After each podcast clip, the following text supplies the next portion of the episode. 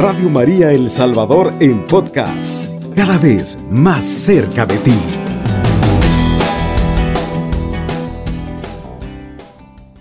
Jesús les volvió a decir, la paz esté con ustedes. Como el Padre me envió a mí, así yo también. Dicho esto, sopló sobre ellos y les dijo, reciban el Espíritu Santo. A quienes eh, descarguen de sus pecados serán liberados y a quienes se lo retengan les serán retenidos. Tomás, uno de los doce, llamado el mellizo, no estaba con ellos cuando vino Jesús. Los otros discípulos le dijeron, hemos visto al Señor. Pero él contestó, hasta que no vea la marca de los clavos en sus manos, no meta mis dedos en el agujero de los clavos y no introduzca mi mano en la herida de su costado, no creeré. Ocho días después los discípulos de Jesús estaban otra vez en casa y Tomás con ello, estando las puertas cerradas. Jesús vino, se puso en medio de ellos, les dijo, la paz esté con ustedes. Después dijo a Tomás, pon aquí tu dedo y mira mis manos, extiende tu mano y métela en mi costado. Deja de negar y cree. Tomás exclamó, Tú eres mi Señor y mi Dios. Jesús replicó, Crees porque me has visto. Felices los que no han visto, pero creen. Palabra de Dios, te alabamos, Señor. Poderosa esta palabra, amados hermanos, que nos hace reflexionar a nosotros. ¿En cuál grupo estamos nosotros en esta mañana? ¿En el grupo de Tomás o en el grupo de los otros discípulos? Vemos nosotros que los otros discípulos vieron y creyeron, y si no hubieran visto, igual hubieran creído. Pero resulta que cuando Jesús se aparece, en ese momento, Tomás no está allí.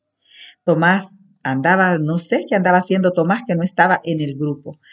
Y quiero decirles que Tomás, cuando los demás discípulos le dan la gran noticia de que Jesús ha resucitado, Tomás no cree. Hasta que no vea la marca de los clavos en sus manos, dijo, no meta mis dedos en el agujero de sus clavos y no introduzca mi mano en la herida de su costado, no creeré. Mi pregunta en esta mañana es, ¿en cuál grupo está usted? ¿En el grupo de los que creen o de los que no creen? ¿Está en el grupo de los hombres de fe, de las mujeres de fe que creen sin haber visto? ¿Están en el grupo de los que creen, de los que esperan en el Señor? ¿O está en el grupo de los incrédulos, igual que Tomás, que hasta no ver, no creer? Mire qué, qué tremendo, amados hermanos, porque Tomás era uno de los doce discípulos, uno de los que vio cuando le dio la vista a los ciegos, cuando sanó a los leprosos, cuando levantó a los tullidos y paralíticos. Él estaba allí y no creía que Jesús había resucitado. Tomás necesitaba pruebas para creer. Y Jesús dice, bendito aquel, bienaventurado aquel que cree sin haber visto.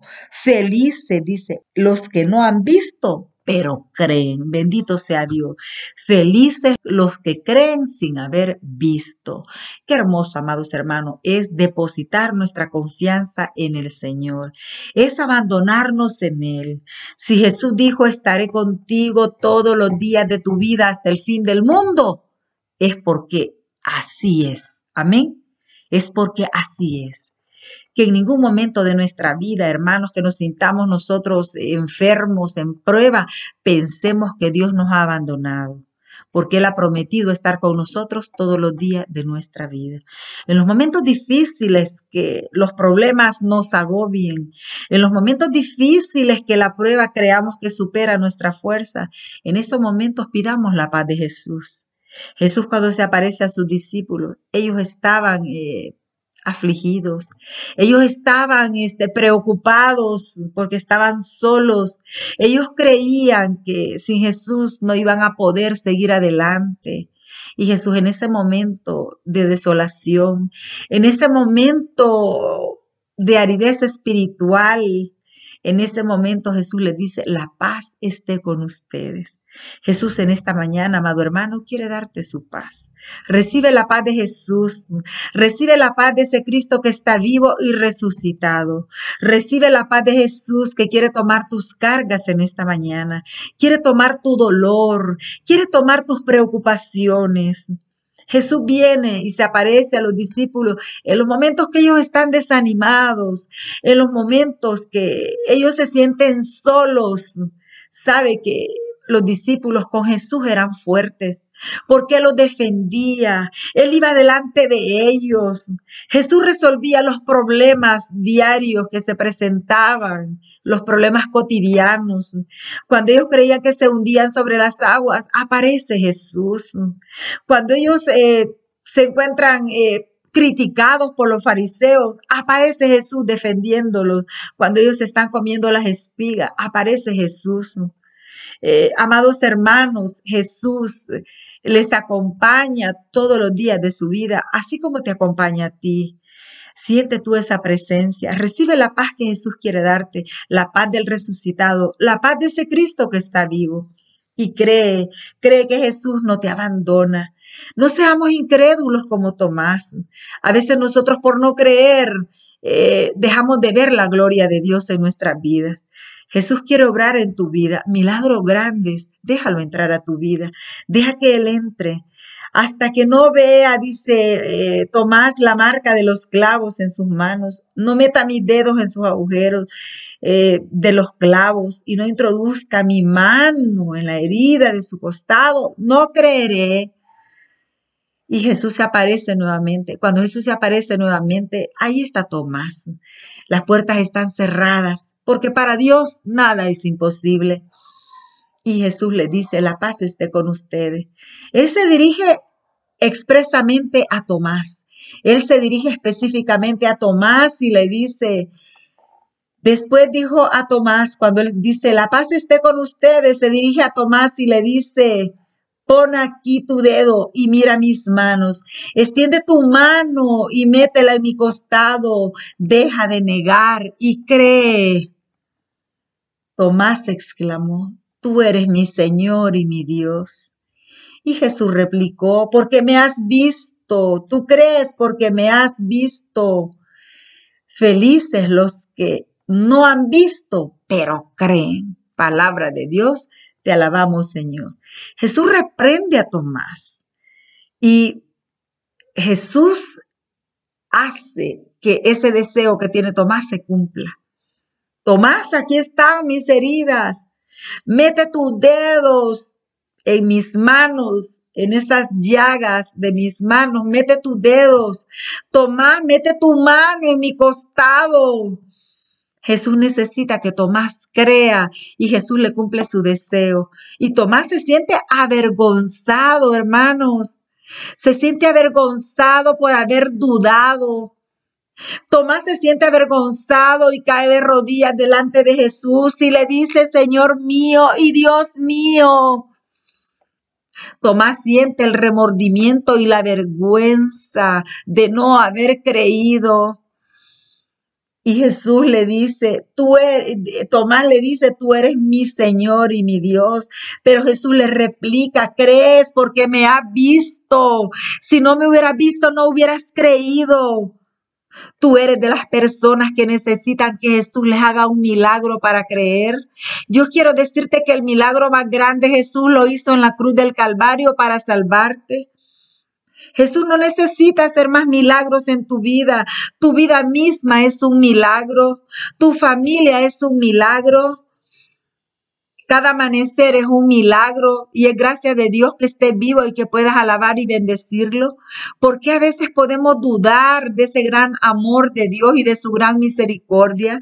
Porque podemos dudar de su poder grande y de su gran misericordia que llena la tierra. Porque a veces buscamos dioses fuera del Dios vivo. Porque buscamos dioses muertos.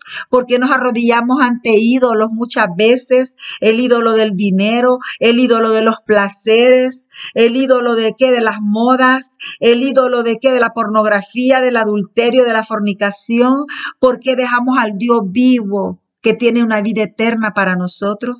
¿Por qué dejamos a ese Jesús eh, que pagó un precio alto en la cruz? A mí me, me, impresiona tanto eh, una parte del, eh, del pregón pascual que dice, para liberar al esclavo sacrificaste al hijo. Mire qué grande es el amor de Dios. Para liberarte a ti y a mí, Dios sacrificó a su propio hijo. Nosotros éramos esclavos del pecado y de la muerte. Las puertas del cielo se cerraron para nosotros, pero Jesús, Dios derramó a su hijo en la plenitud de los tiempos para que tu vida y la mía tuvieran eh, una nueva razón de ser. Él vino para abrirnos las puertas del cielo a nosotros. El milagro más grande Jesús lo hizo en la cruz. El Padre te amó tanto que no escatimó ni a su propio hijo, no reservó ni a su propio hijo para darte la vida. Ve, para sacrificar, Él dice, para salvar al esclavo, sacrificó al hijo.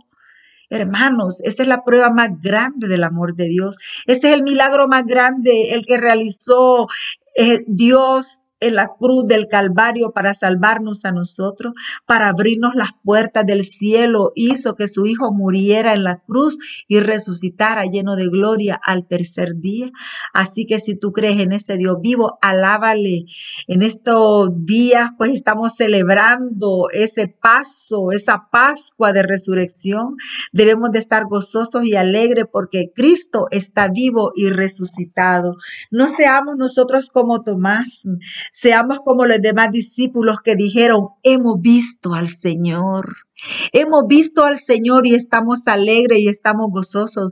Nosotros hemos visto sus maravillas y las seguimos viendo en nuestro diario vivir. Así que nosotros también, como los demás discípulos, exclamemos en esta mañana, hemos visto al Señor y estamos alegres para no pasar la vergüenza por la que pasó Tomás diciendo, Señor mío y Dios mío, que el Señor Jesús pues no nos reprenda a nosotros, al igual que Tomás, por nuestra falta de fe. Muchas bendiciones para todos ustedes, amados hermanos. Muy buenos días para todos. Bendiciones.